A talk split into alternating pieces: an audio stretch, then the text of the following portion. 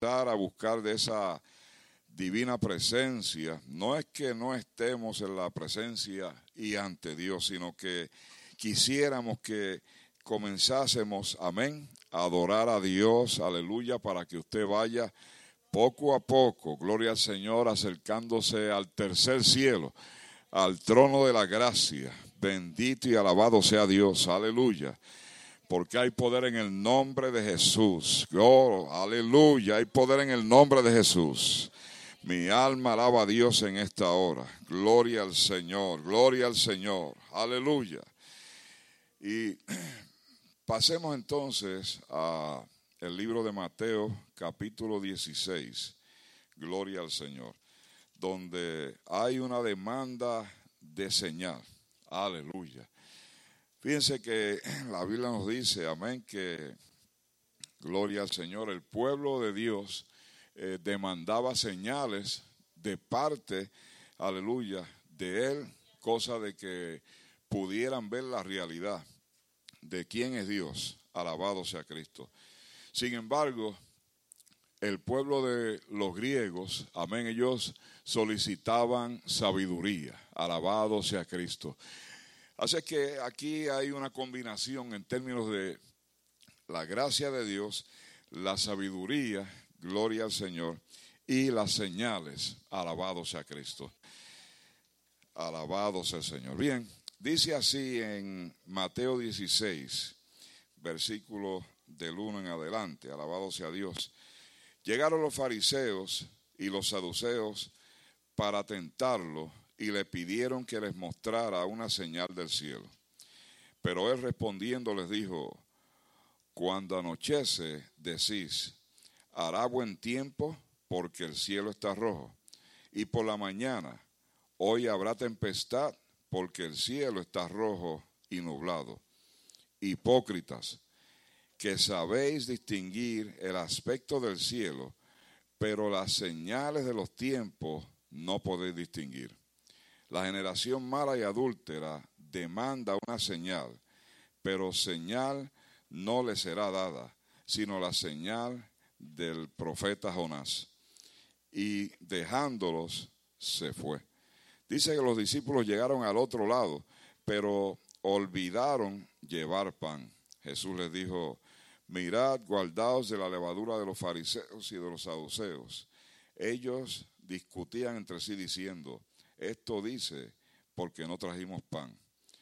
Dándose cuenta Jesús les dijo, ¿por qué discutís entre vosotros, hombres de poca fe, que no tenéis pan? ¿No entendéis aún, ni os acordáis de los cinco panes entre cinco mil hombres, y cuántas, y cuántas cestas recogisteis? Ni de los siete panes entre los eh, cuatro mil, y cuántas canastas recogisteis? ¿Cómo no entendéis que no fue por el pan que os dije que os guardáis de la levadura de los fariseos y de los saduceos? Entonces entendieron que no les había dicho que se guardaran de la levadura del pan, sino de la doctrina de los fariseos y de los saduceos. Gloria al Señor. Aleluya. Alabado sea Dios. Hay muchas enseñanzas, amén, en esta palabra que ha sido leída. Gloria al Señor. Primero, demandando señal. Aleluya. Nosotros como creyentes a veces, amén, eh, como decía la segunda parte que leímos de la levadura, donde habla acerca de la poca fe. Aleluya. Poca fe. Hombres de poca fe. Alabado sea Dios. Hay momentos en la vida en que nosotros nos encontramos en situaciones que nos exigen fe y posiblemente la fe nuestra no esté a la altura para solucionar el problema. No esté a la altura para que podamos pasar al otro lado. No está a la altura para que la presencia de Dios sea manifiesta en nuestros días.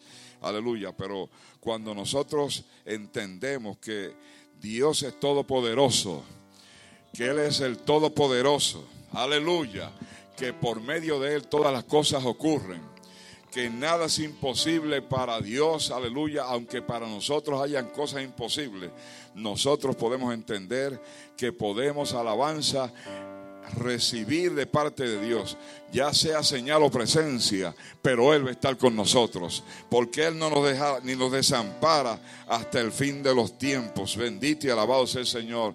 Y para eso vino Cristo, a buscar y a salvar a lo, aleluya, lo que se había perdido. Aleluya. Y tú y yo estábamos perdidos, pero Él vino, alabanza, y nos levantó. Él vino, nos sacó, aleluya, y nos ha puesto alabanza para que seamos parte de ese cuerpo, el cuerpo de Cristo. Oremos en esta hora.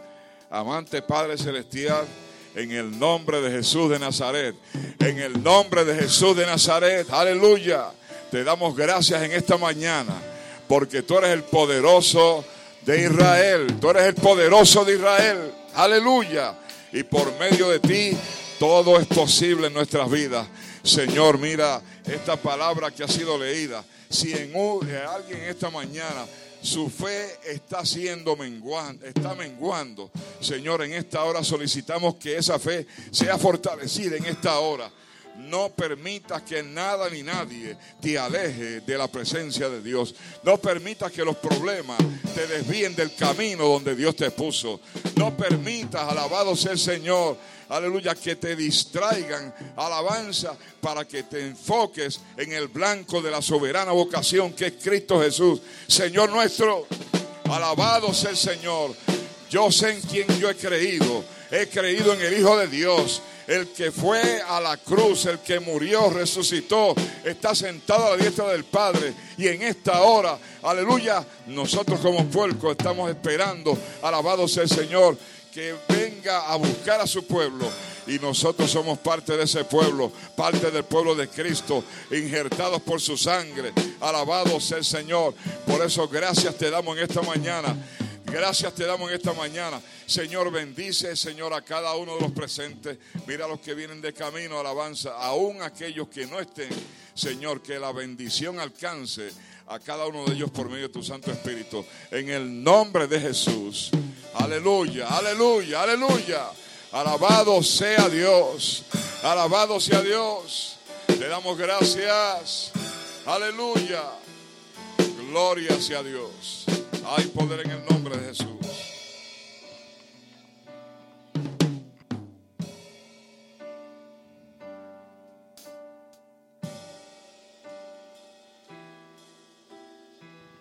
Poderoso Señor, te adoramos y te bendecimos, Señor.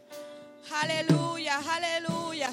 Levanta tus manos ahí donde está y comienza a clamar la presencia del Señor en esta hora.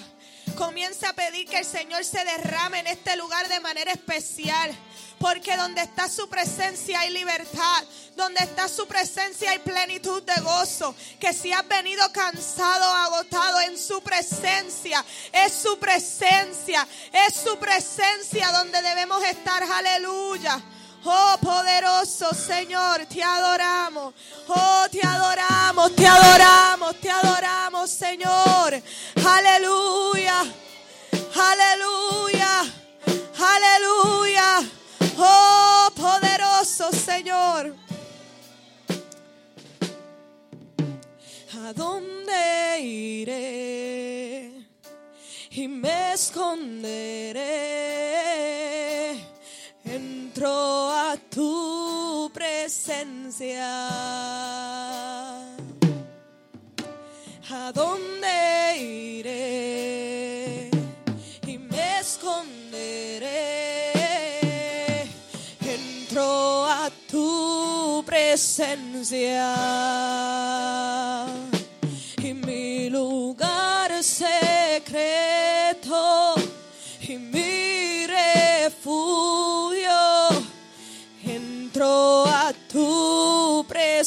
Presencia. Ese es mi lugar, Señor.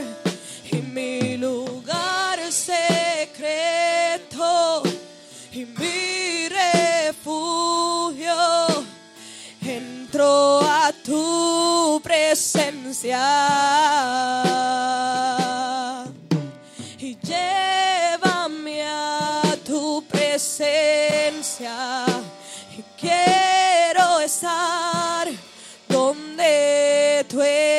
Llévame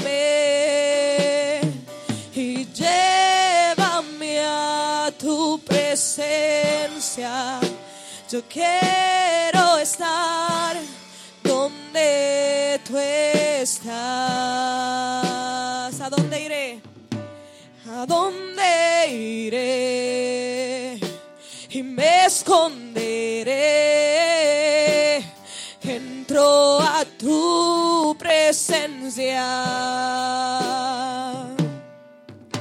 ¿A dónde iré? Y me esconderé. Entro a tu presencia.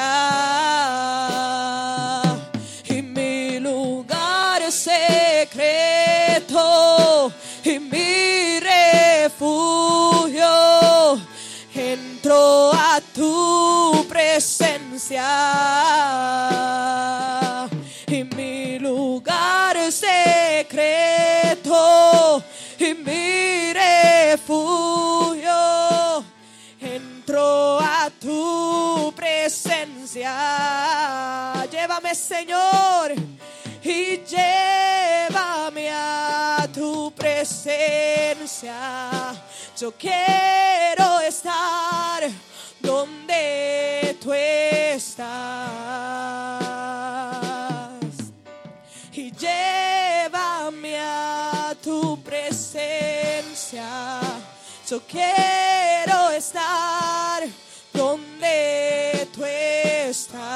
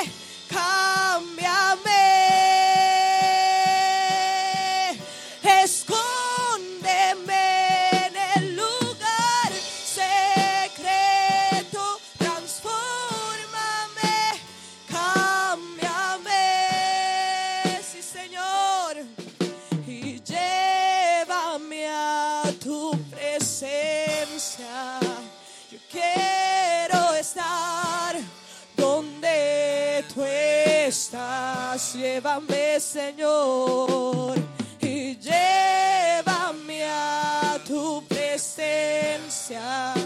Yo quiero estar donde tú estás.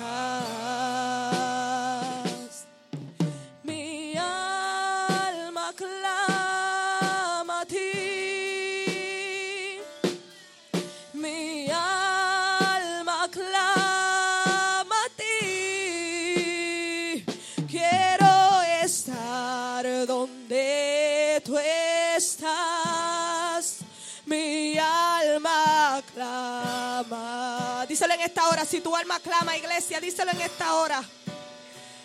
Mi alma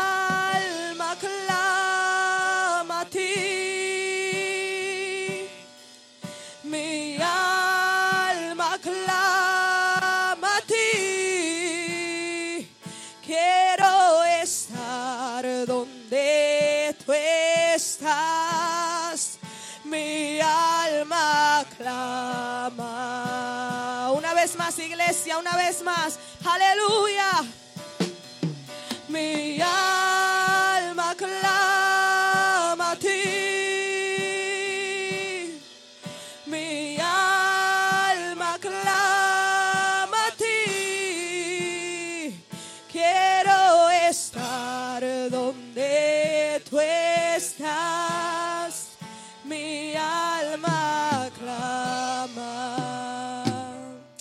Sí, Señor, aleluya. Oh, te adoramos, Señor. Queremos más de tu presencia, Señor. Queremos más de tu presencia en nuestra vida, Señor. Queremos más de ti, Espíritu Santo. Queremos más de ti, Espíritu Santo. Queremos más de ti, Espíritu Santo.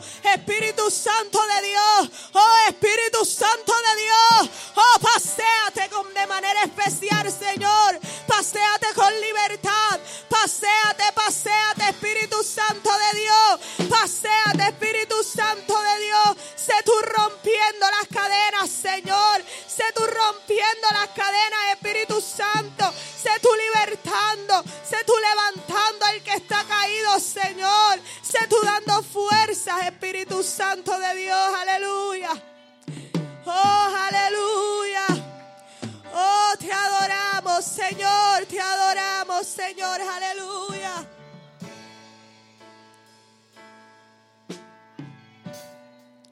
Que mi vida siempre sea un reflejo de tu gloria. Quiero respirar tu aliento, conocer de los secretos y mi corazón, mi mente, te los doy a ti por siempre. Venías lo que tú quieras, seré tuyo hasta que vuelva.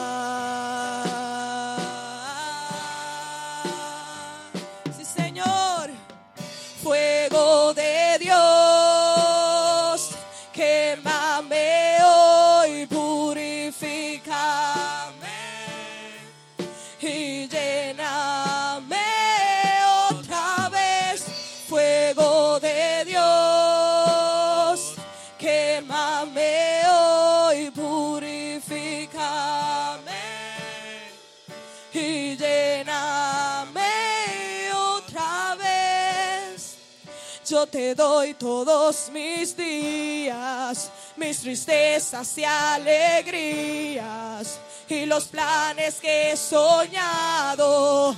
Pongo todos a un lado, que mi boca siempre hable lo que venga de tu parte. Que tu luz sea mi guía. Hoy te doy toda mi vida. Sí, Señor. Fuego de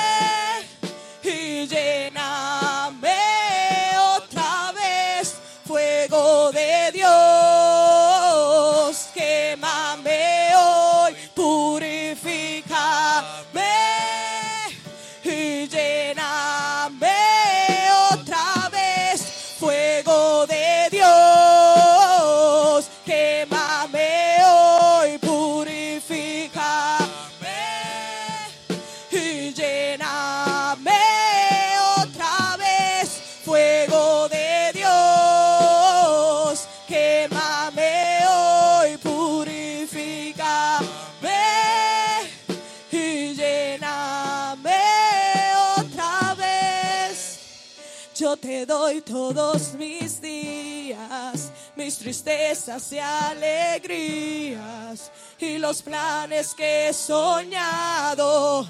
Pongo todos a un lado, que mi boca siempre hable lo que venga de tu parte. Que tu luz sea mi guía y yo te doy toda mi vida.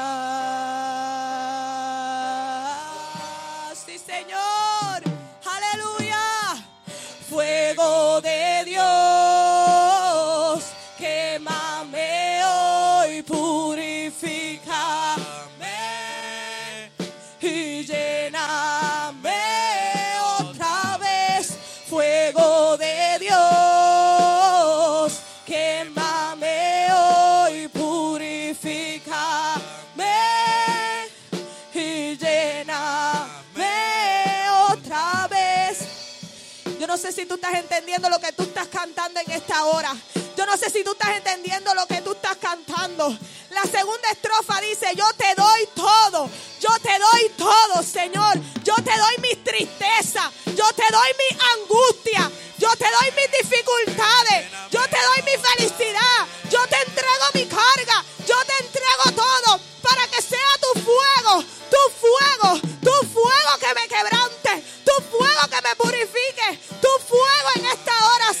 aleluya. Oh, aleluya, aleluya, aleluya,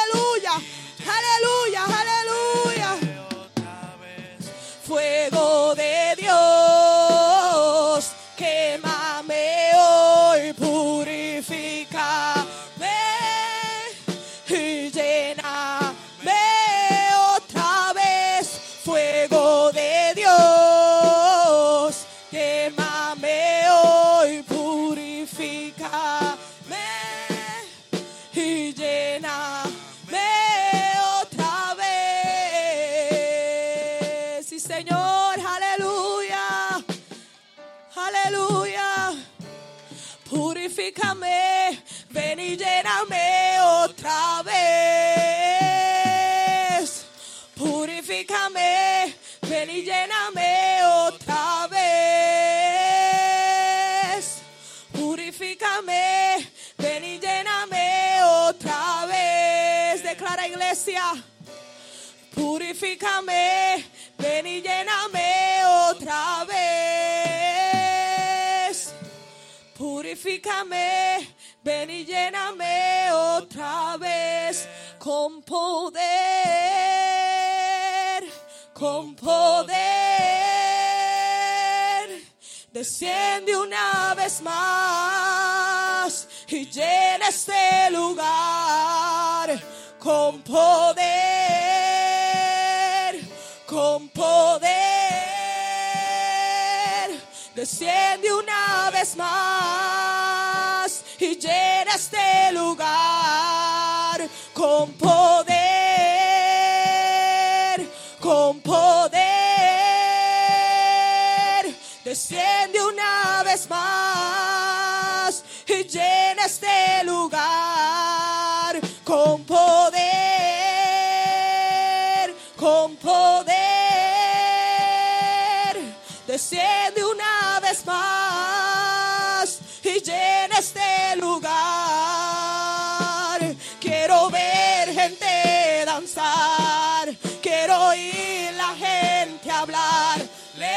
celestiales, sobrenaturales. Quiero ver gente danzar, quiero oír la gente hablar, lenguas celestiales, sobrenaturales, con poder, sí Señor, con poder.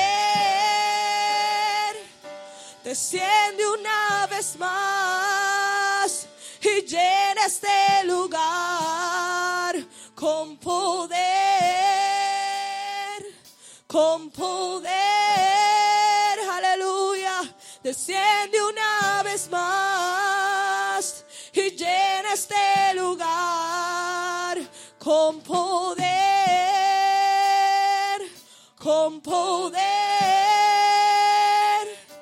Desciende una más y llena este lugar. Espíritu de Dios. Espíritu de Dios, llena todo este lugar, desciende una vez más, sí Señor. Espíritu de Dios, llena todo este lugar, desciende una vez más, con poder, con poder, desciende una vez más y llena este lugar. Con poder,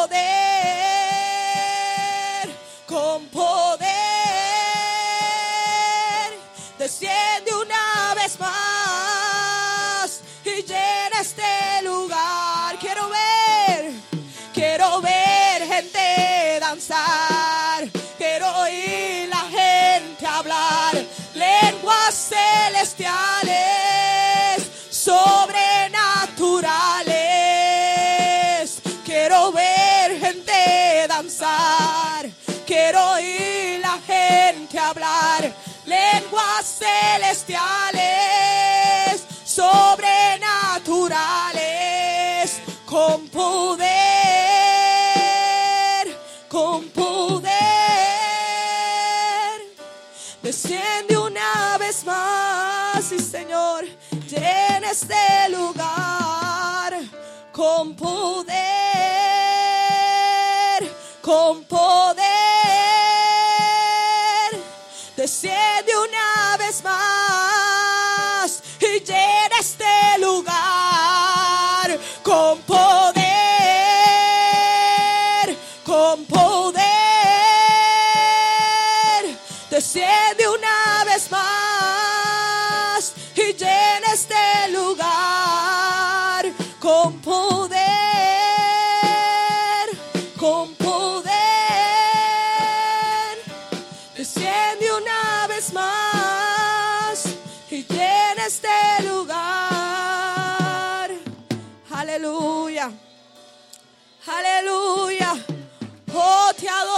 Señor. Oh, te adoramos, Señor. Te adoramos, Señor. Aleluya. Oh, que tu poder descienda, Espíritu Santo. Oh, Espíritu Santo. Oh, Espíritu Santo. Oh, Espíritu Santo. Oh, Espíritu Santo. Oh, te adoramos, te adoramos, te adoramos, Señor. Aleluya. Poderoso Señor. Aleluya.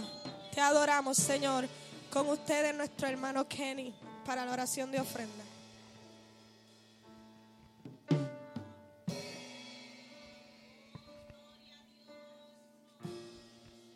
Gloria a Jes- a Jesús. Dios le bendiga.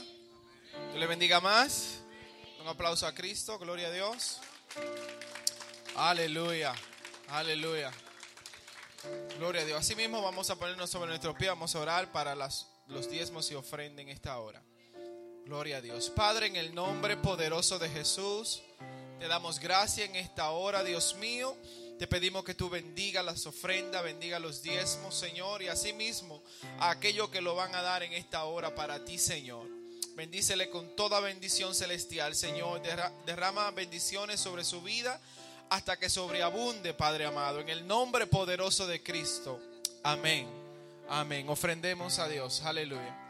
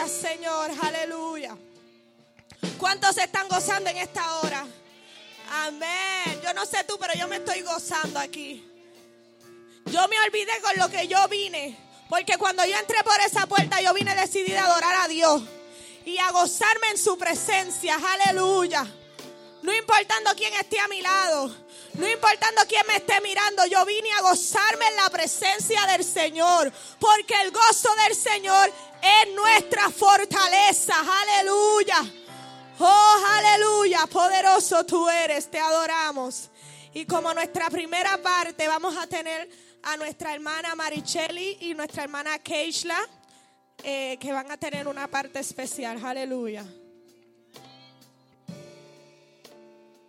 Que el Señor les bendiga. Que el Señor les bendiga más. Nosotras en este momento vamos a estar presentándoles un poema que habíamos hecho hace poco. Y este poema fue de gran administración para nuestras vidas y esperamos que de la misma manera sea para la de ustedes.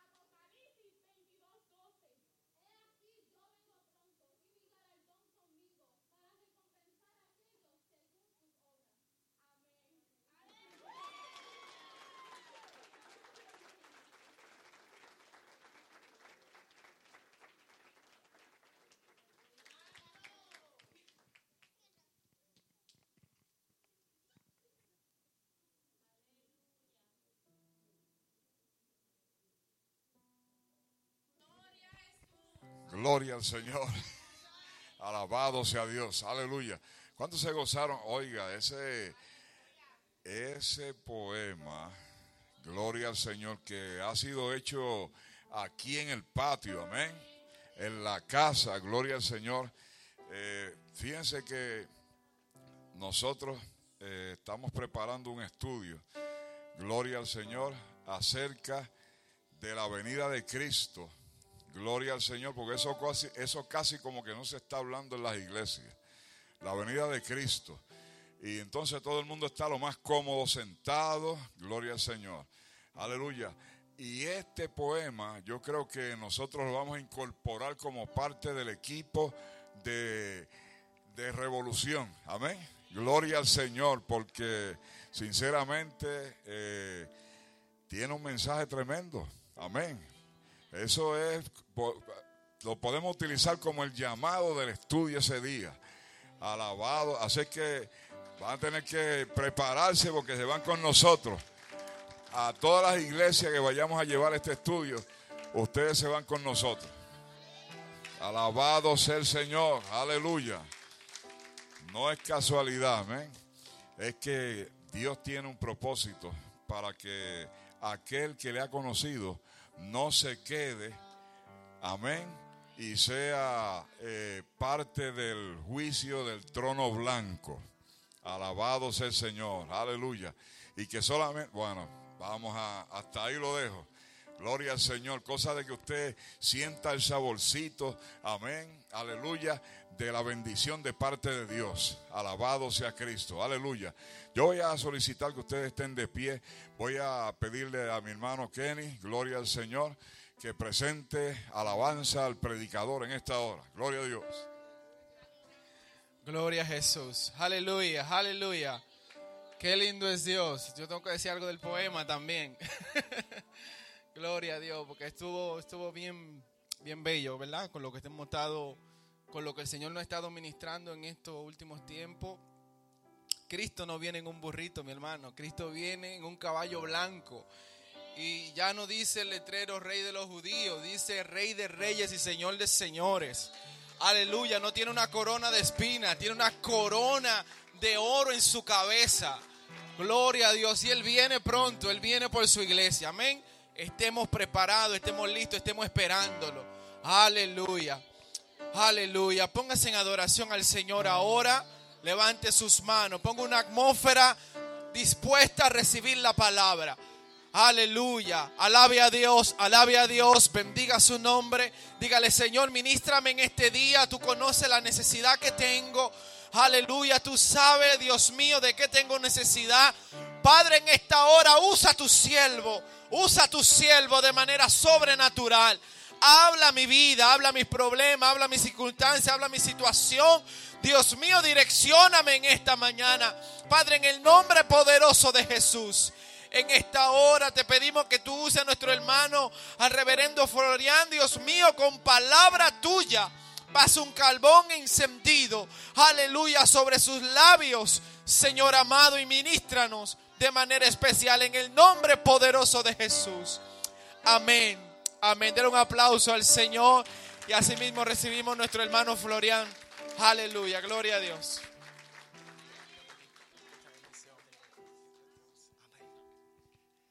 Gloria al Señor. Dios les bendiga, hermanos, hermanas, en esta mañana maravillosa. Pueden sentarse, puesto que van a durar unas dos horas sentados más o menos. Pues no.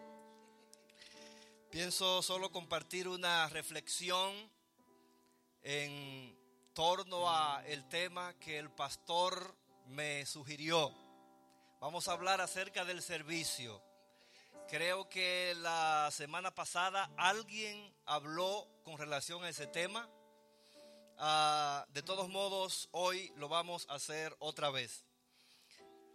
Es un real privilegio estar compartiendo con ustedes en esta iglesia. Mi esposa, nuestro primer hijo de unos cuantos más que ella quiere.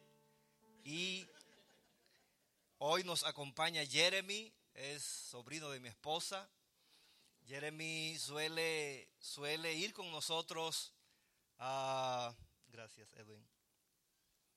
Cuando tenemos que ir a predicar a otros lugares, a otras ciudades, pues él nos acompaña. Recuerdo que cuando pastoreábamos en República Dominicana, habían en ocasiones manifestaciones fuertes del Espíritu Santo y Jeremy subía a la plataforma conmigo y comenzaba a danzar allí. Y algunos hermanos querían bajarlo porque entendían que era cosa de muchacho. Yo les decía, vamos a dejarlo tranquilo. Hay un mover del Espíritu Santo, no está derrumbando nada, no está haciendo desorden, así que simplemente dejémoslo danzar. Lo cierto es que estos niños, adolescentes, jóvenes, es la generación que Dios señala para que en algún momento reciban la antorcha de nuestra mano para seguir predicando la palabra de Dios, extendiendo el reino de Dios en el poder del Espíritu Santo. Por tanto, bendecimos a los niños, a los adolescentes, a los jóvenes, que en ese caso son mayoría en esta iglesia. Es maravilloso. Casi todos somos jóvenes. Entonces eso significa que es una iglesia de futuro. Amén. Una congregación donde lo único que hay es persona adulta, envejeciente, corre riesgo de desaparecer si no se renueva. Así que de, de veras es una iglesia con mucho potencial. No solamente porque hay jóvenes, sino porque el Espíritu Santo puede tomarte a ti para traer una revolución poderosa. Al final es Él quien trae revoluciones, cambios para fortalecimiento y bendición de su iglesia. Y siempre lo hace a través de hombres y mujeres sencillos que se ponen en las manos de Él y Él los usa para su gloria y para su honra. Amén. Así que a lo mejor no te has imaginado haciendo algo relevante para el reino de Dios, pero tengo para decirte que Dios ha estado pensando en ti para algo en lo cual tú no has estado pensando. Independientemente del proyecto que tengas en tu corazón, lo que debes decirle al Señor es, Señor, heme aquí, envíame a mí. Quiero hacer tu voluntad, no la mía. Quiero que cumplas tus sueños, no mis sueños. Los sueños de Dios al final son mejores que los sueños tuyos y que mis sueños. Amén. Pero bien, no creo que vaya a hablar de sueño en esta mañana, ya les anuncié el tema. Y te voy a pedir que te pongas de pies y abras tu Biblia en el libro de Marcos, capítulo 10, versículo 45. Tengo un peso dominicano aquí para usándolo como separador de Biblia. Marcos capítulo 10, versículo 45. He orado al Señor para que por medio de este tema, el servicio, de alguna manera el Espíritu Santo te inquiete, te rete, te revolucione, te despierte, te levante, en el nombre del Señor Jesucristo. Marcos capítulo 10, versículo 45. Si no tienes Biblia y deseas leer, acércate a alguien que tenga una Biblia, por favor.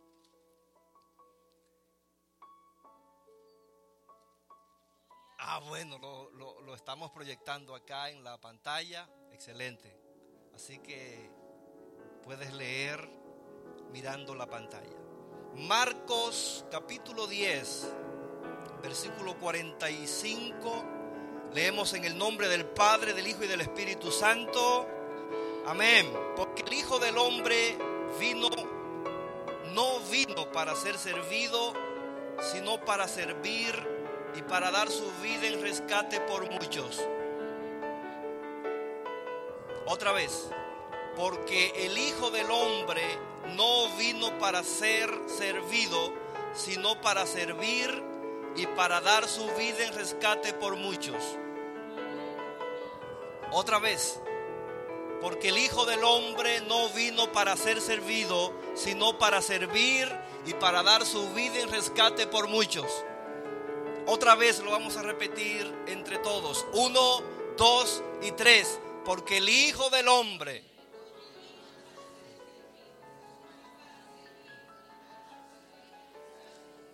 Espíritu Santo, tú conoces las mentes, los corazones.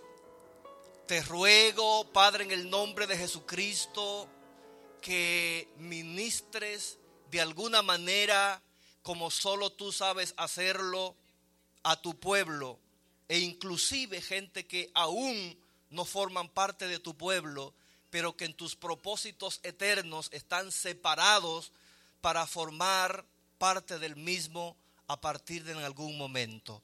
En el nombre de Jesucristo. Amén. Amén. Muchas gracias. Pueden sentarse. Quiero que rápidamente le demos un vistazo al texto que tenemos de frente. Marcos capítulo 10, versículo 45. En la primera parte del texto, lo que Marcos hace es identificar a Cristo como descendiente de hombre. Dice que Él es hijo de hombre.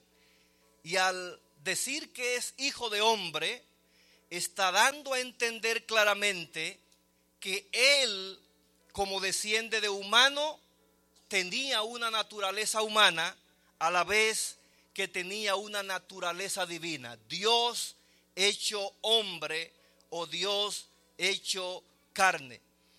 Y lo que indica a continuación es que el Hijo del Hombre, Dios hecho hombre, Jesús, vino al mundo, pero no vino para que hicieran con él como esperaban los líderes de su época, los que estaban en posición, exigían que le sirvieran, esperaban agasajos, esperaban aplausos, pero Cristo dijo, en cambio, yo no he venido para que me sirvan, yo he venido para servir. Pero además añade que vino para dar su vida en rescate por cuántos? Por muchos. Así que Marcos también está identificando a Jesús como aquel que vino al mundo con un plan específico trazado, entregar su vida por ti y por mí y por toda la humanidad, para que todo aquel que en él cree no se pierda, más tenga vida eterna. Y aunque el tema no es salvación en esta mañana, pero de alguna manera figuro en el texto, probablemente haya entre nosotros alguien que todavía no conoce al Señor Jesucristo como Señor y Salvador. Probablemente has estado viviendo un estilo de vida del que te avergüenzas, pero tengo para decirte que no importa cómo hayas estado viviendo, lo que hayas estado haciendo, Dios ha estado pensando en ti. No importa cómo, cómo te mires a ti mismo, si te descalificas, Dios ha estado pensando en ti con propósitos gloriosos, con propósitos maravillosos. No importa en qué tipo de pecado te hayas enrolado, quiero decirte que aunque el hombre no perdona muchas veces, Dios te perdona. No debes tener duda de eso. Una vez que uno reconoce su pecado y viene a Cristo confesándolo y entregándole a Él su corazón, borrón y cuenta nueva, Él te perdona completamente, aun cuando tú mismo no te perdones todavía. Pero Dios te perdona. Dile a quien está a tu lado, Dios te perdona.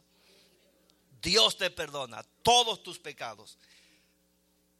O a lo mejor conoces, tienes algún amigo o amiga que está envuelto en un estilo de vida depravante, depravado.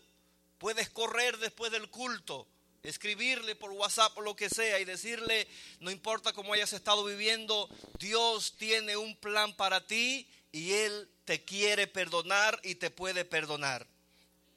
El punto es que después que Dios nos perdona y nos hace parte de su iglesia, entonces el Espíritu Santo imparte dones y capacidades en tu vida para que puedas ser de utilidad a la iglesia del Señor Jesucristo por medio de tu servicio. No existe un solo creyente que no tenga, que no haya recibido un don, un talento o varios dones o varios talentos por el Espíritu Santo. Todo el que ha entregado su corazón a Jesús, absolutamente todos, como han recibido el Espíritu Santo, Él ha depositado en ti capacidades a los fines de que te conviertas en una persona relevante, que puedas aportar con tu servicio, con tu accionar al fortalecimiento, al desarrollo de la obra de Dios. Así que si estás hoy en esta iglesia, Dios te tiene en este lugar porque quiere usarte de alguna manera para que esta congregación siga desarrollando en todas las áreas. ¿Cuántos creen eso? Es decir, no solamente debemos conformarnos con ser números, porque Dios no nos ha elegido únicamente para que seamos números en una congregación, sino que Él quiere usarte como un canal, como un medio de bendición a través de tu servicio. Así como el que nos salvó vino a servir, los salvados tenemos que imitarlo y servirnos unos a otros y servir en la obra de Dios. Amén. Así que no somos amos, somos siervos. El amo es el Señor y cuando se hizo hombre el amo sirvió. Entonces nosotros que no somos mayores que el amo, tenemos que servir de igual manera. Él nos ha llamado a servir. Ahora bien, aunque es un hecho que el Espíritu Santo te ha dado dones, talentos y capacidades, es un hecho también que hay cosas que pueden obstaculizar que una persona sirva usando, desarrollando los dones, los talentos que el Espíritu Santo les ha dado. Hay pensamientos y sentimientos que pueden convertirse en un obstáculo. Hay muchas personas, por ejemplo, que tienen miedo de servir porque dicen, ¿y si no lo hago bien? ¿Y si no lleno las expectativas de la gente en mi servicio? Pero aún más, muchas personas se criaron en hogares donde permanentemente les decían que ellos no sirven para nada, que no son útiles para nada, y aún en la edad adulta tienen ese pensamiento como un sello y se ven como personas inútiles, como alguien que no puede hacer nada. Pero tengo para decirte, si has entregado tu corazón al Señor Jesucristo, tú no eres lo que la gente dice que tú eres. Tú eres lo que Dios dice que tú eres. Tú puedes o no puedes hacer no lo que la gente cree, sino lo que Dios dice que puedes hacer. Y como tienes al Espíritu Santo, puedes ser un instrumento útil, poderoso en las manos del Señor y para gloria de su nombre. En la Biblia encontramos personas que cuando Dios los invitó a servir, a ministrar, pusieron objeciones. Por ejemplo, Isaías le dijo, Señor, no sé hablar porque soy niño. Obviamente Isaías no era literalmente hablando a un niño cuando Jeremías, cuando Dios lo invitó a servir o a ministrar. Tenía algunos 20, 22, 23 años de edad, pero se sentía incapaz y con falta de experiencia para responder el llamado. Ahora, si vas a responder el llamado de Dios, no mires tu propia capacidad, no mires tu propia experiencia. Tienes que mirar lo que el que te llama puede hacer a través de ti y no lo que tú puedes hacer en base a tu propia experiencia, en base a tus propias habilidades. El servicio cristiano, de hecho, no se lleva a cabo en base a la experiencia, aunque es útil. Se lleva a cabo porque el Espíritu Santo nos da la capacidad para hacerlo. Amén. Así que deja de presentar objeciones para servir. Deja de presentar excusas para servir. Puedes decir, soy un nuevo creyente. No tengo tanto conocimiento de la Biblia, no importa. Dios te está invitando simplemente para que le digas, sí, quiero servir y Él se encarga del resto. Amén. ¿Cuántos de ustedes hasta aquí quieren servir? Muchas personas se sienten tímidas y dicen, es que tengo miedo de hablar con la gente, tengo miedo de hablar a la gente. Escuche, lo único que Dios quiere es que des el primer paso de obediencia y Él se encarga del resto. Él te va a liberar de los temores. Pero otra cosa, si Él no quisiera liberarte de los temores, entonces te usará en el servicio a pesar de tus temores. Amén. Porque hay que admitir que el Espíritu Santo permite en nuestras vidas algunas cosas para que no nos exaltemos cuando sirvamos y lo hagamos de manera relevante. para que los aplausos y los reconocimientos, si vienen, que casi siempre vienen cuando haces algo bien, no te enaltezca y no te haga ver como superior a otros. Entonces Dios permite algún tipo de freno en su corazón. Ahora, cuando es Dios que permite algo, eso no servirá realmente de un obstáculo para que le sirva, sino que le servirás a pesar de lo que Él permite que esté en tu vida. Amén. Así que Dios te está llamando a servirle. Dios te está llamando a usar las capacidades, los dones que ha depositado en tu corazón. Dios te está llamando para que además de sentarte en ese sillón hagas algo más en esta iglesia. Algo más, dile a quien está a tu lado. Dios te está llamando a hacer algo más para edificación de esta congregación. Dios te llama a servir. Dios te llama a servir. Mire, hay ventajas en el servicio. El asunto es que cuando la gente sirve, primero sirve. Si alguien no sirve, y Kenny usó ese pensamiento en su sermón, y he leído eso en libros, pero tiene mucho sentido. Si alguien no sirve, si alguien no ministra, si alguien no usa las capacidades que Dios le ha dado, entonces,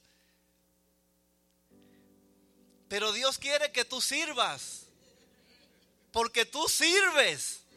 Si Dios te creó y Él no crea gentes inservibles y Él no llama gentes inservibles.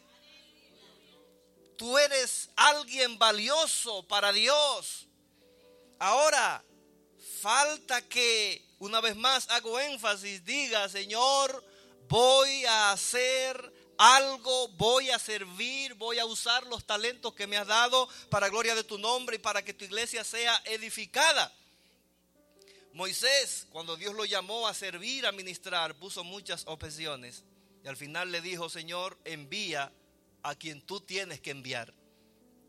En otras palabras, aunque tú eres Dios y has venido donde mí, has llegado a invitar al servicio a la persona equivocada. No soy yo. Y fíjese que Moisés no era un hombre cualquiera en términos de formación. Él vivió en Egipto, pero no solo en Egipto, sino en el ambiente del palacio. Y de alguna manera era visto como nieto del faraón. Así que la sabiduría egipcia, él se apoderó de ella, lo formaron en esa dirección. Lo formaron con la mentalidad de un potencial faraón. Pero cuando Dios lo invitó a ministrar, a servir, entonces se dio cuenta que si iba a hacer algo en base a lo aprendido en el palacio del rey, si iba a hacer algo para el reino de Dios, eso que aprendió en el palacio, esa herencia que recibió de los egipcios, no le iba a ser de mucha ayuda. Porque para servir en la obra de Dios, no es que no sirva para algo el conocimiento del hombre, pero no es lo que Dios usará exactamente para usarte como un instrumento. Es la sabiduría divina, no la sabiduría humana. Es la presencia de Él en, el, en tu corazón, en tu vida, lo que va a establecer la diferencia. Uno puede leer libros y adquirir muchos conocimientos y hay que hacerlo. Pero al final es lo que Dios ponga en ti, es lo que el Espíritu Santo haga a través de ti, lo que redunda para bendición, para edificación de su iglesia. Amén, amén. Entonces, Dios nos llama a servir no solo a su iglesia, superando los obstáculos que impiden que sirvamos, Dios quiere que le sirvamos también a la gente, al hombre. Además de la iglesia como institución, debemos servirle al hombre, pero no para agradar al hombre, sino para agradar a Dios. Servimos al hombre no para agradar al hombre, sino para agradar a Dios. Amén. se busca agradar al hombre a través del servicio cuando lo que hacemos lo hacemos con la intención de complacer al hombre. Cuando lo hacemos con la intención de ganar reconocimientos. Cuando lo hacemos con la intención de alabar a alguien. Cuando lo hacemos con la intención de que nos aplaudan. Entonces, ahí hay problema. Usted está queriendo recibir algún premio, algún beneficio humano, pero escúcheme bien, Dios te invita a servir independientemente de lo que el hombre haga contigo. Si el hombre te aplaude o no, tienes que servirle. Si el hombre te reconoce o no, tienes que servirle. ¿Por qué? Porque nuestro servicio se basa en la obediencia de aquel que nos ha llamado. Y así como el Señor Jesucristo sirvió al hombre no para agradar al hombre, como seguidores suyos debemos de reproducir lo mismo. Servir para agradar a Dios, servir para glorificar a Dios, servir para exaltar a Dios y no para exaltar al hombre, ni para que el hombre me exalte a mí tampoco. Amén. Así que toda la gloria y toda la honra es para el Señor. El escritor a los Gálatas en el 1 10 pregunta, ¿busco ahora el favor de los hombres o el favor de Dios? ¿Trato de agradar a los hombres? Pues si todavía agradar a los hombres, no sería siervo de Cristo. Es decir, uno renuncia a su posición de siervo de Cristo cuando intenta agradar al hombre con el servicio. ¿Qué prefieres? ¿Ser un siervo de Cristo o servir al hombre para que el hombre se contente contigo y te dé favores? ¿Qué prefieres? Cualquier cosa que te dé el hombre en este mundo es pasajero, una placa, lo que sea, pero el premio, el regalo, la recompensa de Dios es recompensa eterna. Y si somos hijos de Dios, no tenemos la mira puesta en lo pasajero, en lo terrenal, sino en lo eterno. Así que sirve a Dios y no al hombre. Sirve a Dios para agradar a Dios y no sirvas al hombre para agradar al hombre. Amén. Dile a quien está a tu lado con amor, sírvele a Dios, no al hombre.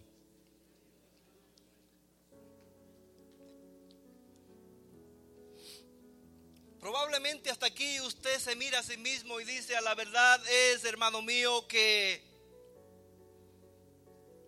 mientras te escucho, llego a la conclusión de que no soy un siervo. Bueno, pues puede, puedes tomar la decisión ahora mismo y empezar a servir. No es tarde, estás vivo, estás aquí. Es cuestión de tomar la decisión y decir, Señor, a partir de hoy me voy a convertir en un siervo tuyo y serviré entre los hombres, pero no para agradar al hombre, ni para buscar favores de hombre, sino para que tu nombre sea engrandecido, sea exaltado. ¿Cuántos dicen amén? Hay en la Biblia un modelo de lo que significa servir a los hombres, pero en nombre de Dios servir a los hombres para agradar a Dios y no para agradar al hombre, y es Daniel. Daniel fue un servidor público, un político. Recuerde, él fue llevado de su nación judía a Babilonia y Dios lo llenó de su sabiduría y comenzó el hombre a impresionarse por la sabiduría que había en Daniel. Aunque él no buscaba impresionar al hombre, el hombre se impresionaba con lo que había en él. Hasta ahí no hay ningún problema. Si es el hombre que quiere alabarte sin que tú busques alabanza, tú no estás incurriendo en pecado hasta ahí. Amén. Entonces, comenzaron de alguna manera a alabar a Daniel, primero porque estaba ejerciendo, estaba sirviendo de manera íntegra, astuta, hábil. Y entonces algunos se pusieron celosos o temerosos con lo que él estaba haciendo o Dios haciendo a través de él y fueron donde el rey Darío y lo indujeron para que aprobara una ley, un edicto, un decreto. Los que influenciaron al rey para que firmara este edicto sabían que Daniel era siervo del Dios Altísimo. Así que la ley consistía en que ninguna persona, la prohibición consistía en que nadie tenía que pedir u orar a persona o Dios fuera del rey Darío. Así que a él le gustó la idea al rey y firmó el edicto. Muchos probablemente creyeron que Daniel dejaría a su Dios y obviamente entonces iba a colapsar porque lo que había, hasta donde había llegado Daniel era porque Dios estaba en él. Estemos claros en eso, amén. Él, él llegó a ser una especie de virrey, pero llegó hasta ahí porque Dios lo llevó. Así que si dejaba a Dios por temor, se iba a derrumbar. Y Daniel, como hombre sabio, con todo y que supo el edicto, él siguió relacionándose con su Dios como siempre lo hacía. Abrió, abría las ventanas de su casa y comenzaba a orar. Así que lo estaban acechando y lo encontraron orando a un Dios y pidiendo a alguien que no era el rey y lo chivatearon, como decimos en Dominicana. Hey, rey, encontramos a Daniel pidiendo a alguien fuera de ti y hay un edicto que dice que hay que lincharlo. Pero como Daniel servía a Dios y no al hombre, como Daniel buscó agradar a Dios y no al hombre, asumió las consecuencias de mantenerse pegado a su Dios aunque el hombre le diera una patada. Y lo echaron, como ustedes saben, al foso de los leones, leones hambrientos. Todo el mundo pensaba que iba a morir, pero Dios estaba con él. Y nadie muere hasta que Dios termine de cumplir sus propósitos en la vida de esa persona. Como los propósitos de Dios aún no, se, no habían terminado de cumplirse en la vida de este hombre, nadie podía eliminar a Daniel. Así que él llegó, cayó al foso de los leones, pero los leones lo vieron con amabilidad. Y Daniel mismo dijo, el Señor cerró la boca de los leones para que no me hicieran daño. Y él entonces, luego el rey Darío mandó a sacarlo y siguió sirviendo. ¿Por qué? Porque Dios estuvo al lado de Daniel siempre. Porque Dios, porque Daniel estaba al lado de Dios siempre. Daniel estaba sirviéndole a Dios siempre, no al hombre. Entonces, si le sirves al hombre, puedes que tengas al hombre de tu parte, entre comillas, porque no siempre eso es así. Puedes servirle al hombre y luego ese hombre traicionarte. Puedes servirle al hombre y ese hombre entonces darte la espalda luego. Pero si le sirves siempre a Dios en las buenas y en las malas, Él se mantendrá contigo. Amén. Entonces sirvámosle a Dios siempre. Sírvele a Dios aunque eso le desagrade al hombre. Sírvele a Dios aunque en tu casa te digan, piénsalo bien. O, o te quedas aquí dejando tu fe o te vas y sigues sirviéndole a tu Dios. La segunda opción es la más sabia. Que te echen de donde te vayan a echar, pero no le des la espalda nunca a tu Dios. Sírvele al Señor. Enfrenta las consecuencias, los dolores que tengan que enfrentar debido a tu fe en Él. Y Él estará de tu parte. Pero si tú te echas a un lado para colocarte al lado del hombre y de espaldas a Dios, luego no estés esperando entonces que Dios te ayude. Si tú abandonas a Dios, luego entonces no estés esperando que Él sea fiel contigo. Si tú quieres vivir para el hombre, luego no esperes que todos los beneficios del Señor. Amén. Tienes que servirle a Dios. Busca agradar a Dios. Si cantas, si predicas, si enseñas, si limpias el templo, si diriges algún ministerio, no puede ser para agradar a, a un hombre que se sienta bien contigo. No es para eso, es para Dios. Amén. Debes de hacerlo para Dios y tendrás recompensa de Dios. Debes de hacerlo para Dios y tendrás premio de parte de Dios. Dios nos enseña a servir a todo tipo de personas. Y fíjese que hay personas muy, muy, muy, muy difíciles. Pero lo primero que quiero que vean es que Jesús cuando tomó la toalla o lebrillo y se sentó a lavar los pies de sus discípulos, estaba dando una lección de servicio. ¿Y a quién le lavó los pies y a quién no? A todos le lavó los pies. Dando a entender, vine a servirle a todos. Y en las ciudades, en las aldeas donde iba a predicar, no echaba a un lado a los ciegos, a los pobres y se quedaba con los ricos y con la casta distinguida de los pueblos. Le estaba sirviéndole a todo el mundo. Así que estamos llamados a servirle a todo tipo de personas. Amén.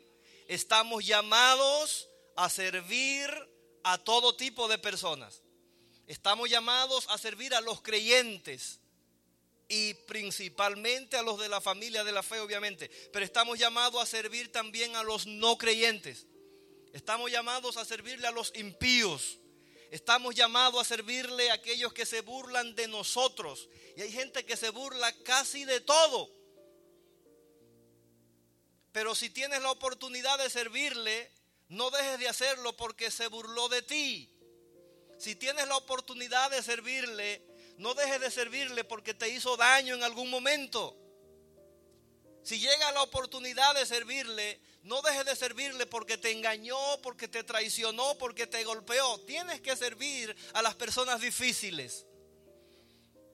Y pienso que es en ese contexto donde se prueba la calidad de nuestro servicio. Cuando estamos en el contexto adverso. Mientras hablo esto, a lo mejor algunos de ustedes están pensando o viviendo situaciones duras con alguien en su trabajo o en la familia o en algún otro lugar. No le huyas a esa persona. No le huyas. Sírvele. Es probable que esa persona cuando tú le sirvas se vea como superior y tú como un esclavo. Pero tú no estás sirviendo por lo que el otro cree o piensa, sino por lo que Dios dice en su palabra. Así que si alguien te ve como su esclavo o esclava, haya él. Tú estás sirviendo no a un amo en términos humanos, aunque alguien se considere tu amo. Tú estás sirviendo porque tu amo el Señor Jesucristo te ha dicho que le sirva a todos los hombres, aun aquellos que te quieren cortar la cabeza. Amén. Sírvele a todo el mundo. Dile a quien está a tu lado otra vez, sírvele a todo el mundo. A tus contrarios, a tus adversos.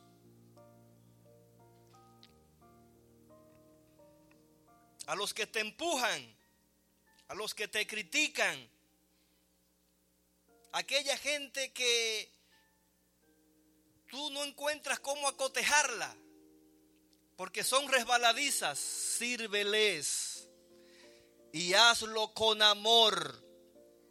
De esta manera golpeas al diablo y hasta tu propio orgullo, y Dios es adorado y engrandecido.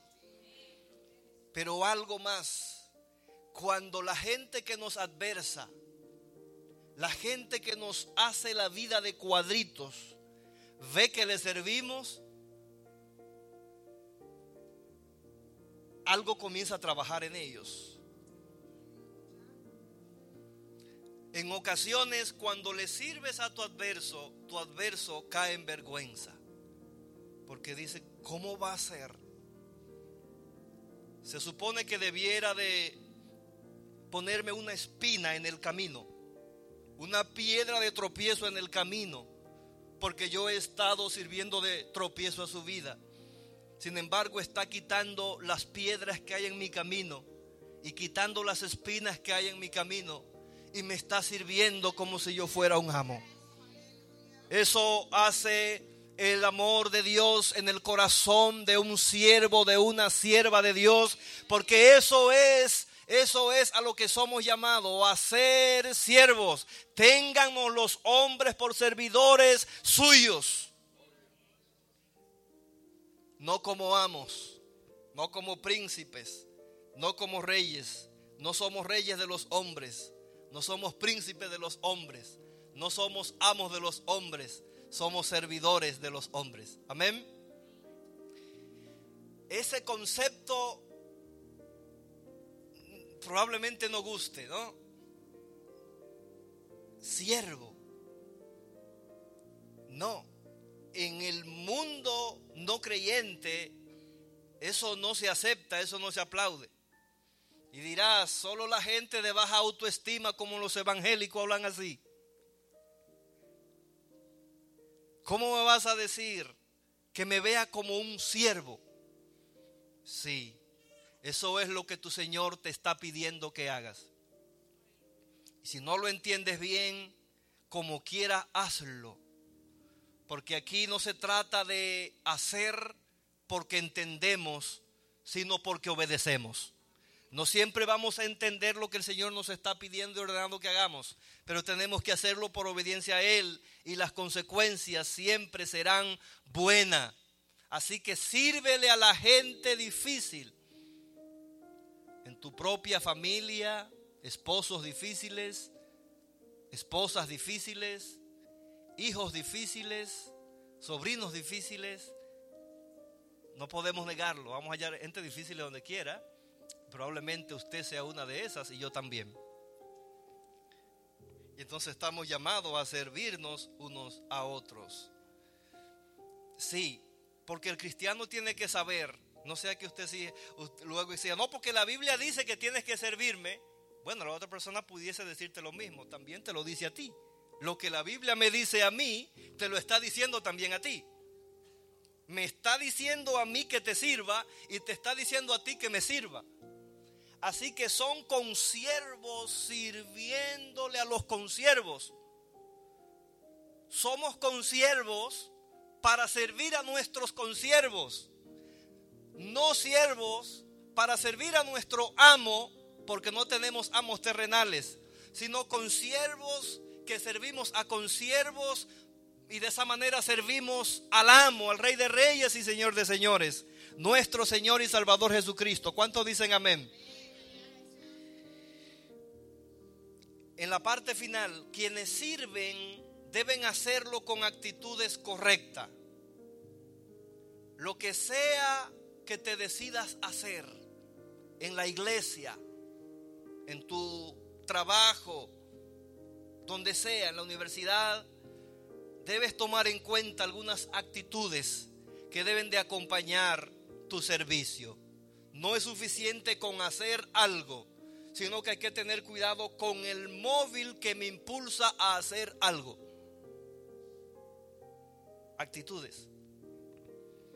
En la Biblia encontramos que una actitud que debe de acompañar nuestro servicio es la buena voluntad. Buena voluntad. Evita hacer las cosas de mala gana. Evita hacer las cosas de mal gusto. Evita hacer las cosas mal humorado o mal humorada, porque no agradas a Dios. Fíjate que es probable que limpies el templo, pero con la cara como un machete. Y bien, y los que vengamos nos sentiríamos bien, ¿no? Lo hiciste.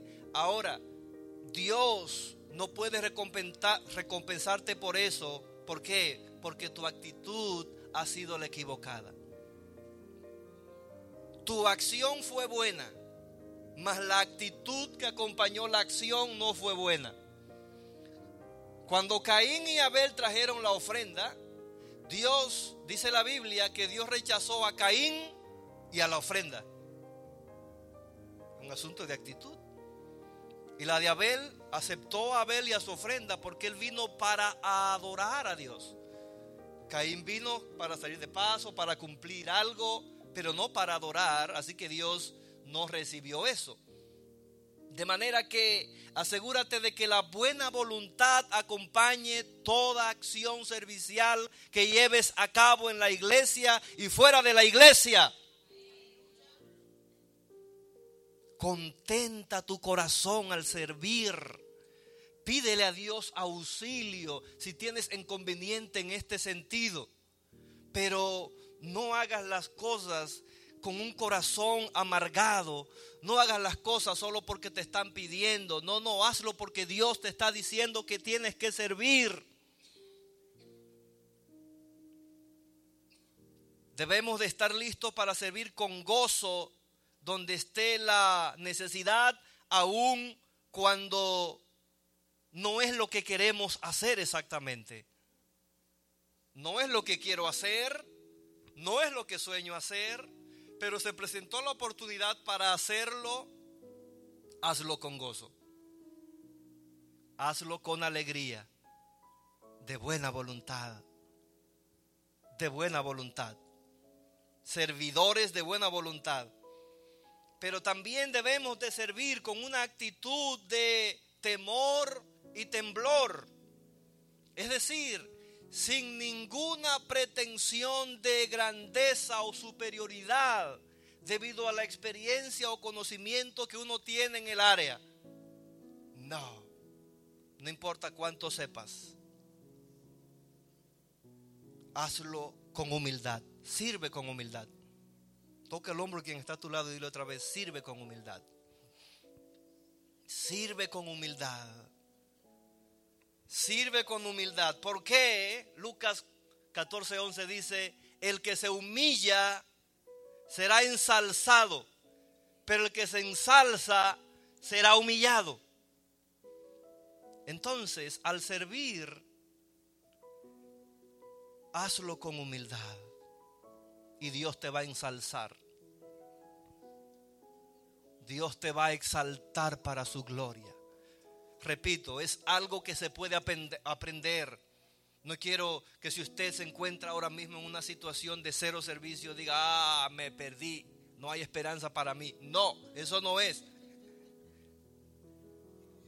Lo que estoy diciendo es que hay una puerta abierta para servir para que abandones tu lugar de comodidad y comiences a hacer algo para que se produzca lo que tiene que producirse. Tú tienes y Dios quiere que tú seas parte del mover que Él quiere llevar a cabo. Pero tienes que saltar al terreno de juego. Amén. Vamos al play, al estadio y están los que, eh, los que están mirando el juego. Y al bateador le dicen, bueno, es momento de dar un jonrón, pero tú estás en la grada. Y si no del jonrón, tú entonces criticas al bateador y te vas del juego, pero tú estás en la grada mirando. No sabes qué se siente frente a alguien que va a lanzar una bola de 90 millas, de 100 y algo de millas por hora.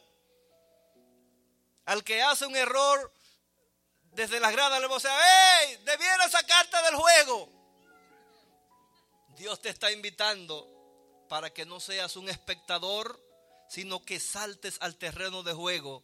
Es ahí donde tú vas a servir.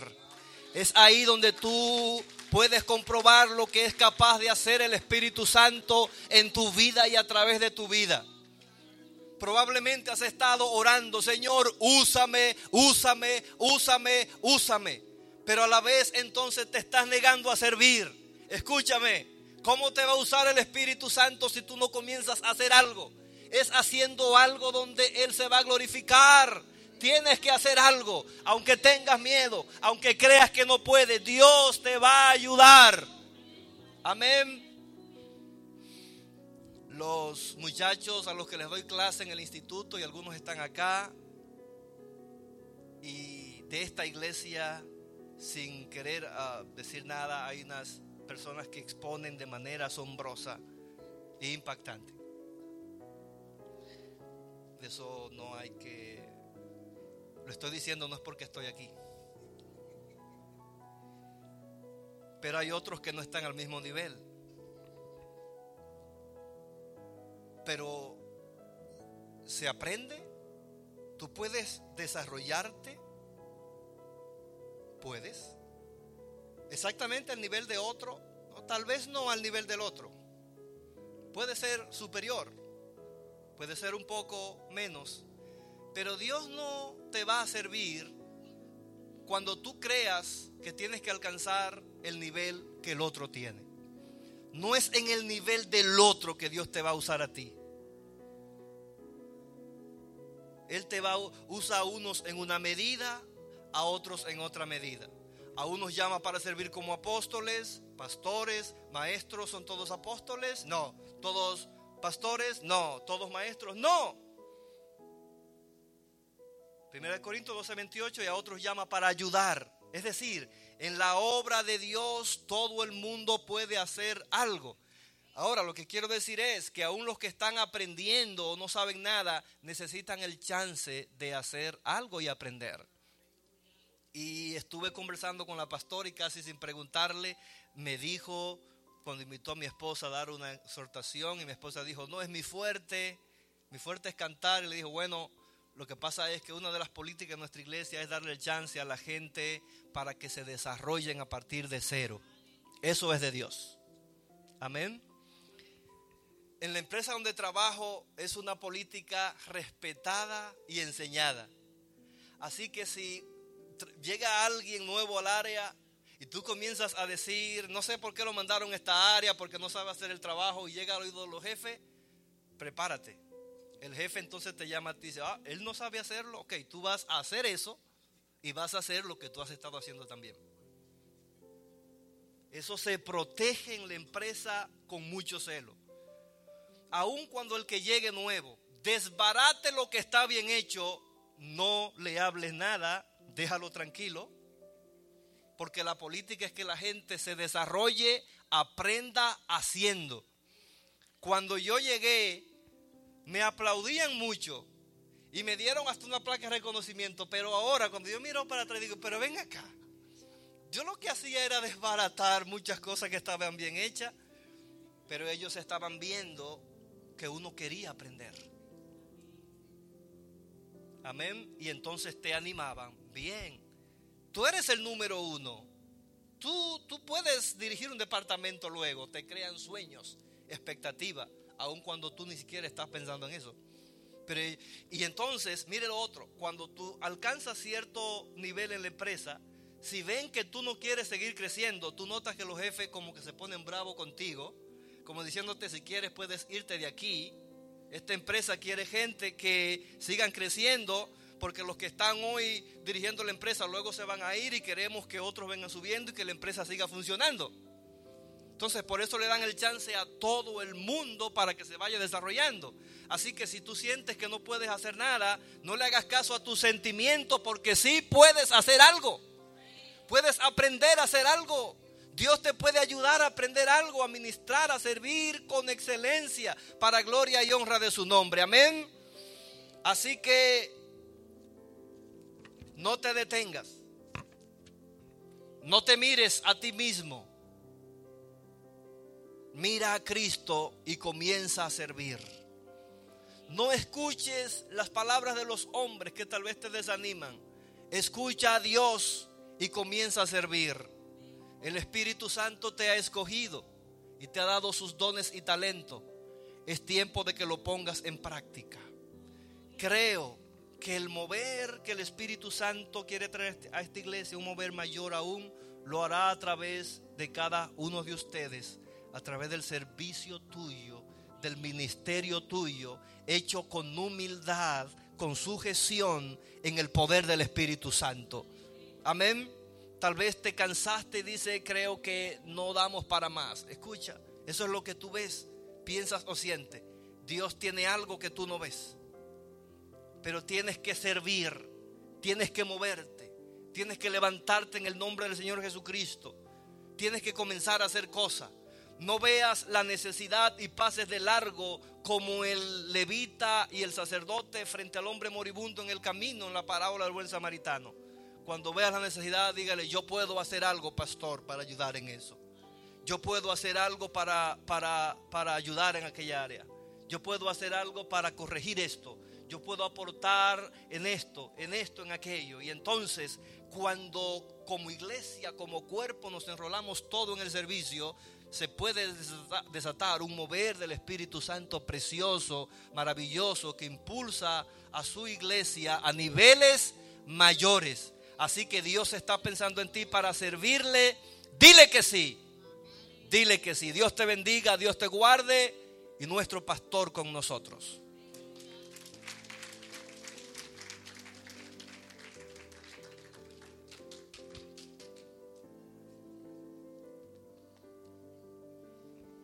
Gloria al Señor. ¿Cuántos están dispuestos a servir? Alabado sea Cristo, aleluya. Damos gracias a Dios, amén, por esta palabra. Gloria sea Cristo. eh, que Dios ha utilizado, amén, a, a nuestro pastor aquí. Gloria al Señor.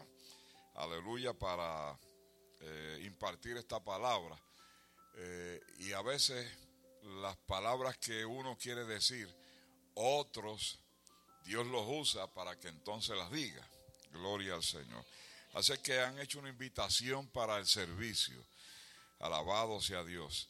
Y si Cristo vino a servir, tú y yo tenemos que servir. Amén. Gloria al Señor.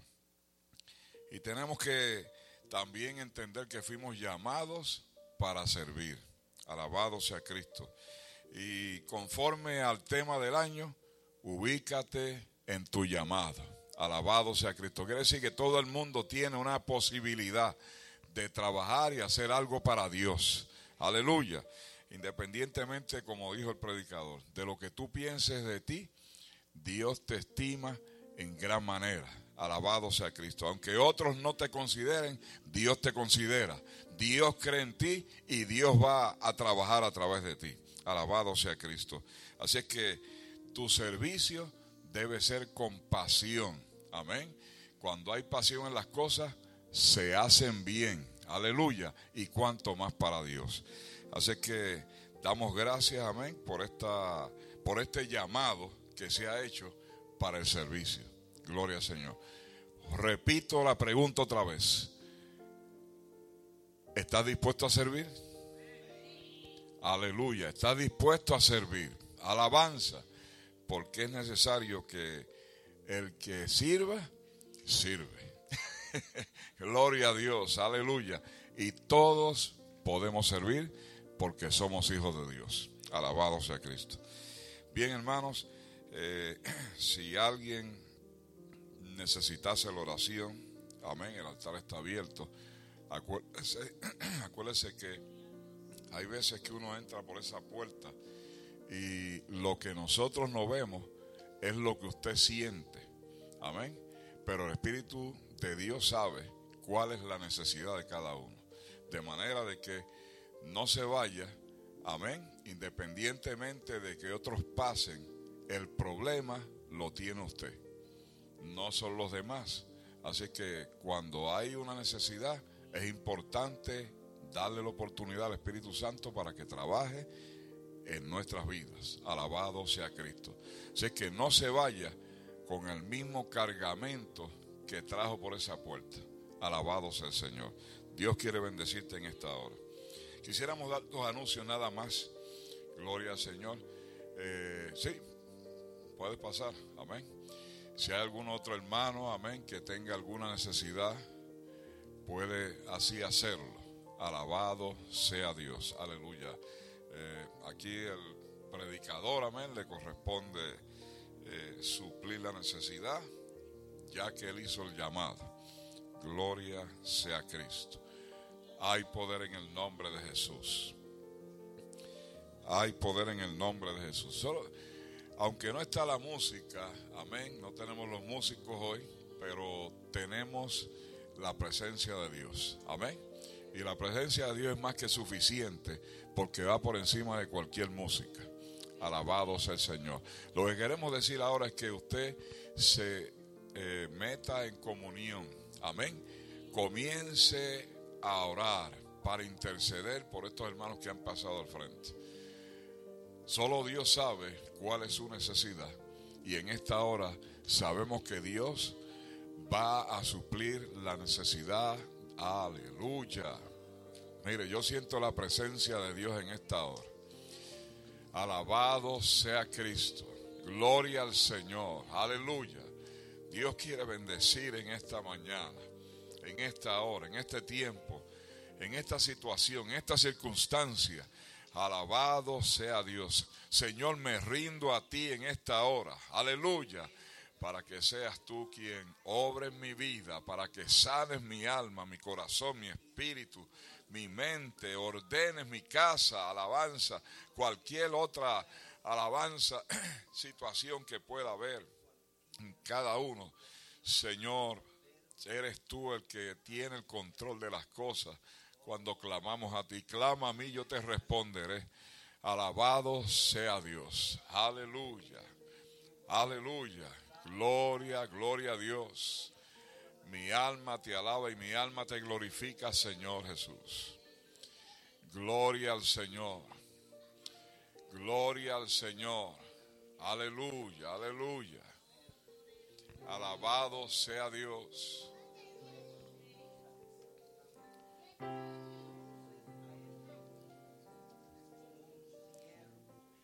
Aleluya.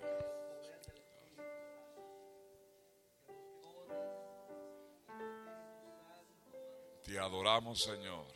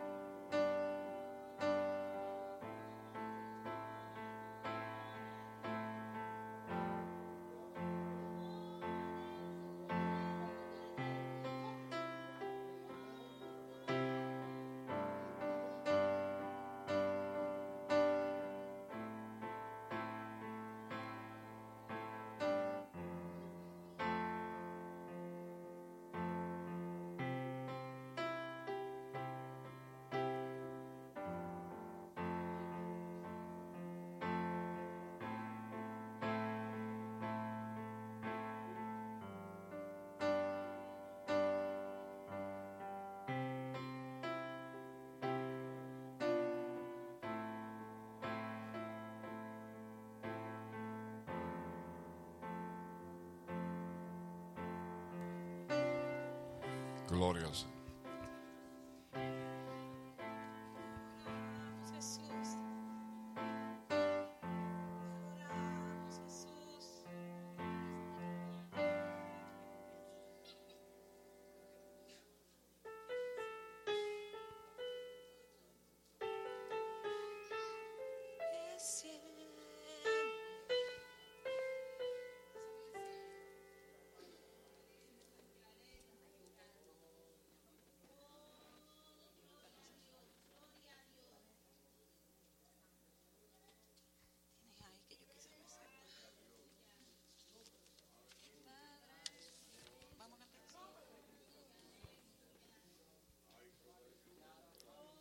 Padre busca adoradores.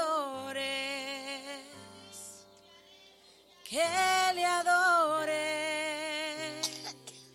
en espíritu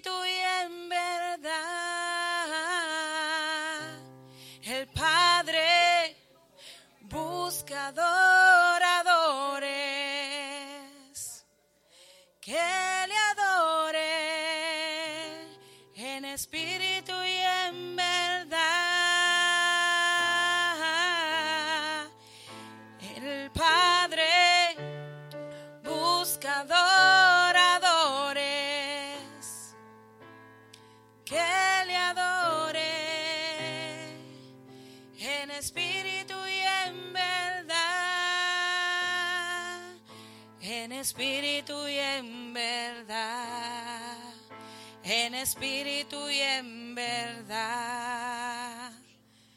Adoradores que le adoren en espíritu y en verdad, en espíritu y en verdad.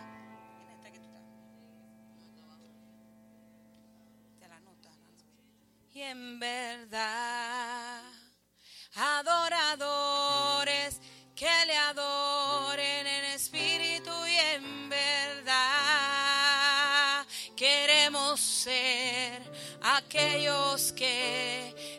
Padre busca. Queremos ser aquellos que el Padre busca. Queremos ser aquellos que el Padre busca. Queremos ser aquellos que el Padre busca espíritu y en verdad, en espíritu y en verdad. Adoradores que le adoren en espíritu y en verdad, en espíritu y en verdad, en espíritu y en verdad.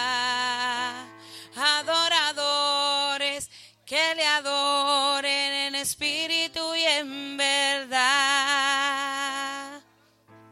El Padre busca adoradores que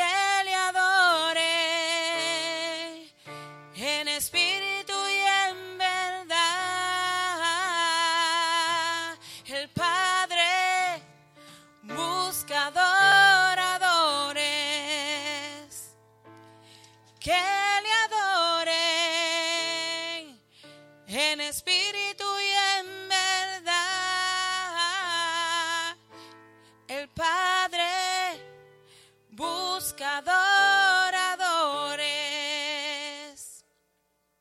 que le adoren en espíritu y en verdad. Queremos ser aquellos que el Padre busca. Queremos ser aquellos que el Padre busca. Y queremos ser aquellos que el Padre busca. Queremos ser aquellos que el Padre busca en espíritu y en verdad, en espíritu y adoradores que le adoren en espíritu y en verdad, en espíritu y en verdad, en espíritu y en verdad, adoradores que le adoren en espíritu y en verdad, en espíritu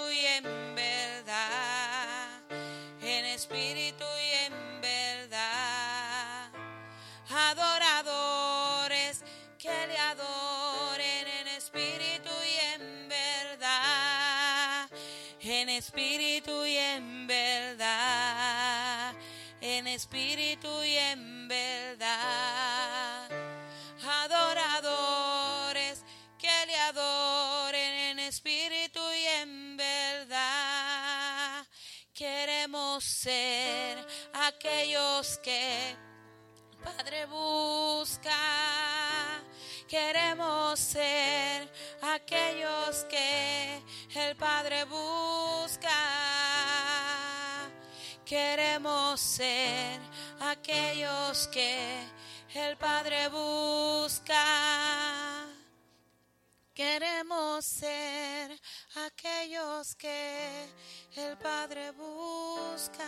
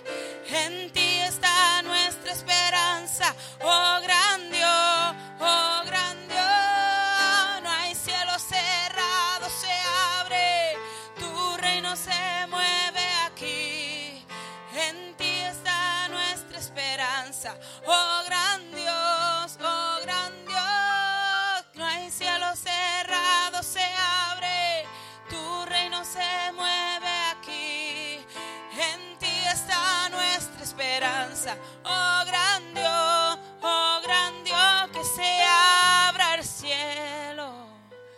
Muévete, Señor. Venga aquí tu reino. Oh gran Dios,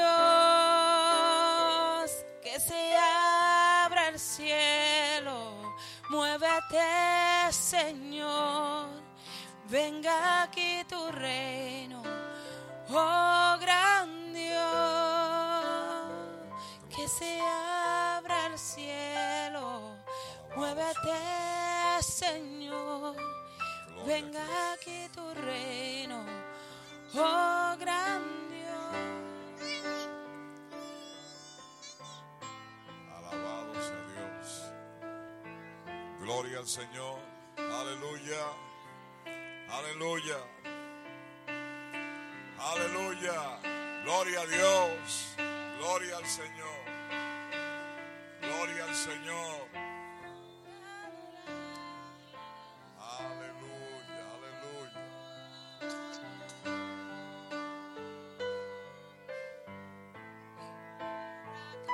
Santo es el que vive y reina por los siglos. Se llama Jesús. Se llama Jesús de Nazaret. Alabanza. Que está sentado a la diestra del Padre. El que vino y el que vendrá otra vez. Aleluya. Al Rey de Reyes. Al Rey de Reyes. Aleluya. Gloria al Señor. Gracias Padre. Gracias Hijo. Gracias Espíritu Santo. Todo lo que haces y por lo que harás a través de nuestro servicio. Aleluya. Gloria a Dios.